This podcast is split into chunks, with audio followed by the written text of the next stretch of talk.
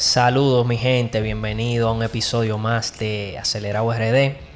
Siempre recuerden seguirnos en Instagram, arroba Acelerado RD, en YouTube, suscribirse y sobre todas las cosas, siempre, siempre compartir todo el contenido que nosotros subimos a esta plataforma. Recuerden siempre comentar y darle a me gusta a este video. En el día de hoy vamos a hablar sobre algo que está en el tapete, algo que ha causado mucha controversia dentro del mundo de la MotoGP.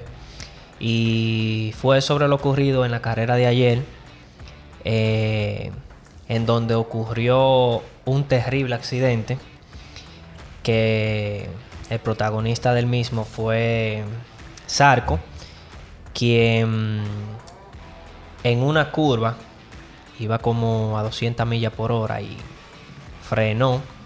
Exactamente en, la, en la tercera curva del circuito. Exactamente. Y el compañero eh, Morbidelli lo, lo, impactó por detrás.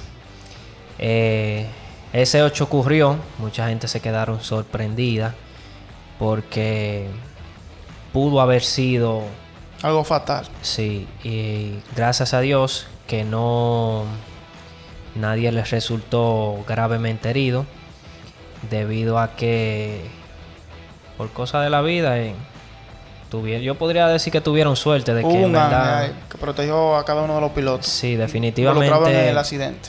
Como fue el tipo de accidente, eh, quien lo ve dice no, pero ahí pasó algo fatal. Pero gracias a Dios no, no pasó a mayores. Pero en el día de hoy vamos a hablar sobre muchas preguntas que la gente se ha hecho sobre ese accidente, declaraciones de pilotos también sobre ese accidente y sobre eso es que le vamos a hablar hoy. Eh, primeramente, eh, Sarco dio su versión de los hechos, eh, de cómo fue que pasó el accidente. Él dice que fue un accidente, porque mucha gente ha cuestionado si fue algo a propósito. Él dice que no, que fue un accidente, que no fue nada a propósito. Y eh, de cierta forma eh, se analizó bien y es que al parecer eh, el piloto Morbidelli no lo había estudiado a él y resulta que se ha hecho un análisis y se ha determinado eh, y hay pruebas de que Sarco específicamente en esa curva, en ese circuito, siempre frena más tarde que los demás pilotos. Exactamente. Y ese pequeño detalle fue que llevó a que sucediera ese accidente. Exactamente. En sus declaraciones, Arco dejó claro que fue un accidente. Eh, esa declaración la emitió ya. Más adelante vamos a hablar de las declaraciones de, Valentino Rossi y de Franco Morbidelli, quienes prácticamente lo acusaron de que el accidente fue una forma de irresponsabilidad de tanto de Sarco porque más adelante vamos a hablar de por qué Sarco emite dicha o, eh, declaración. Para nadie es un secreto que Sarco se ha, visto envuelto en las dos últimas fechas del campeonato de la MotoGP, envuelto eh, en inconvenientes dentro de la pista. En la pasada carrera fue un, sobre un rebase que le hizo a, a Spagar, Paul Spagar. Y ya tenía eso pendiente. O sea, ya, ya venían, los pilotos venían observándolo y el público. Y con lo ocurrido ayer, se desataron un sinnúmero de opiniones, tanto de los pilotos y del público, acusando a Zarco de irresponsable en la pista. Eh, Exactamente, así como tú dices. Eh, ya la gente lo tenía en la mira. Ya la gente lo tenía en la mira y al suceder eso, dijeron, explotaron, espérate, explotaron. Este tipo está peligroso. Fue a propósito que lo hizo. O sea, surgió rápidamente, todo el mundo se hizo esta- esa pregunta. Ya eh, ocurrido lo de la pasada carrera y vuelve y sucede otro inconveniente con él ahora. A simple vista, o sea, tú dices, Tú dices, oye, fue... La reacción del, del fana- O sea, del la- fanatismo hace ver cosas que también y emitir opiniones que, que quizás no sean la, la correcta. Sí, pero él dio sus declaraciones, eh, dio su versión de los hechos, eh, como mencioné anteriormente. Pero también Valentino Rossi reaccionó y dio Valentino Rossi, su versión de los hechos, cómo él lo vio, cómo él lo percibió. Y él dice que para Valentino Rossi fue a propósito.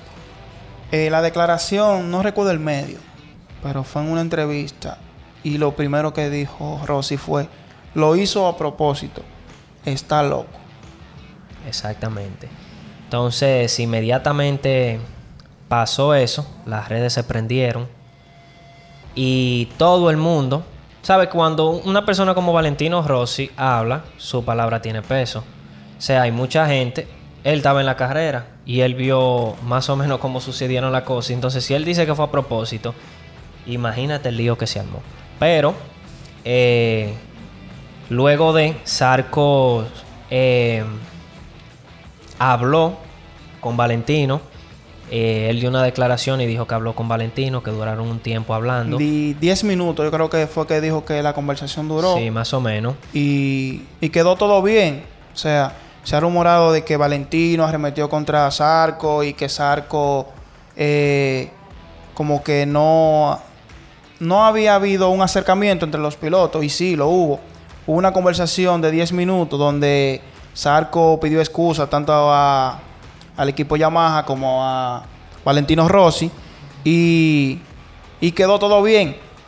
Esto entre Valentino y Zarco. Sí. O sea, Pero, o sea, es bueno destacar para que la gente entienda qué fue lo que pasó. Valentino emitió, emitió su opinión y, y dijo lo que dijo, pero él aún no había hablado con Sarko. Exacto. Luego El- fue que sucedió esa conversación donde entonces ellos hablaron y quedó todo Claro. claro. o sea, la opinión donde Valentino dice el tipo como que es un irresponsable, está loco. O sea, e- es un asesino, está loco. Eh, fue antes de que hubiera la, la conversación entre con Salco. Sí, pero ya parece que se medió la situación, hablaron, eh, hablaron, perdón, y, y quedó todo, eh, todo claro. Yo siempre he dicho que si hay comunicación, las personas pueden entenderse mejor y todo puede fluir bien. Al parecer, ya cuando hablaron, Sarko le, le explicó su punto de vista de, de cómo fue que sucedieron los hechos y ya por ese lado está todo resuelto. Pero Eh, antes de, de continuar más profundo con lo que fueron las declaraciones de los pilotos, recalcar que fue un accidente que gracias a Dios solo hubo pérdida en lo que es material, o sea, motos. En la moto, O sea, Valentino en sus declaraciones que dio en la entrevista al medio, que no, recol- no recuerdo el medio, eh, dice, yo pensaba que era la sombra del helicóptero que va con la cámara para la toma aérea. O sea, De tan él ni que- siquiera supo en el instante que fue una o creo que fueron las dos- las motos le pasaron bastante cerca a Valentino Rossi. Algo que, gracias a Dios, vuel- vuelvo y repito, quedó solamente en daño material. Hay una foto. Hay una foto ahí que anda Vamos a, por ver las si, redes. vamos a ver si producción pone la foto. Eh, vamos a ver. Eh, pero eh, la gente de la MotoGP son un poquito delicada con Sí. eso de la foto. Eh, que mejor se la vamos a subir a- al Instagram. En, Sí. en el Instagram ustedes van a ver la foto. Que hay una foto donde se ve claramente que el motor le roza el casco. La goma del motor le roza el casco a Valentino. O sea, y todo pasó tan rápido que Valentino ni se dio cuenta de qué fue lo que pasó en ese preciso instante. O sea, cuando él dice que fue, él, él se percató de que, de que fue una sombra que pasó y él pensó que fue el helicóptero y no se dio cuenta que fue una moto que le pasó. Exactamente. Estamos hablando que a esa velocidad que iban esos pilotos, tú chocas con un ave y nadie sabe lo que puede pasar. Imagínate con una goma de una moto, con una moto de lleno. La verdad es que Valentino tiene suerte. Oye, no la, le oye- no oye le la palabra, oye la palabra que utilizó para despedirse de la, de la entrevista. Hoy los santos de los pilotos han hecho un gran trabajo. Fue algo muy peligroso. Definitivamente. Eh, ustedes pueden ver la- las repeticiones que están ahí en las redes. Y eso fue algo increíble. Eso fue algo increíble, hermano. Eh, como sucedió ese accidente y, y como esa moto le pasó a Valentino. Óyeme, estamos hablando que un milímetro, un milímetro más hacia atrás que esa moto hubiera corrido. Óyeme, se lo lleva Valentino. Se Ahí lo lleva cabe- de lleno, mano. Ahí es que acaba el dicho, el famoso dicho que dice, en un segundo tú puedes perder la vida. Para que lo sepa. En un se- Yo creo que ahí, medio Óyeme. segundo, salvó a Valentino Rossi. Oye, Valentino, oye, si Valentino hubiera ido una milésima más adelantada de lo que iba, la moto se lo lleva. Oye, me fue. Es una cosa que no tiene madre, mano. Pero bueno, eh, por suerte no sucedió nada malo. Y Valentino está ahí para contarla. Así es. definitivamente. Pero también muchos fanáticos eh, han comentado en las redes que las declaraciones de Valentino fueron un poco agresivas eh, al momento de del expresarse, que fue como muy rudo eh, con Zarco y O surgió sea, esa no, ese- no rudo. Tú estás haciendo una acusación de que el tipo es un asesino. Exacto. O sea, eh, la- es la- algo grave, o sea, Es algo grave. muchos fanáticos O sea, porque No. hay que verlo, eh, escúchame que, que lo interrumpa, eh, hay que verlo del, del otro lado. O sea, tú estás diciendo que el tipo fue a propósito que hizo, pero él también corrió riesgo. Exacto. O sea- yo, Yo lo dudo que fuera algo a propósito. desde mi punto de vista, yo no creo que eso No, haya sido algo a Tú no vas a propósito. jugar con tu vida. Exacto. Y, o sea, claramente se ve.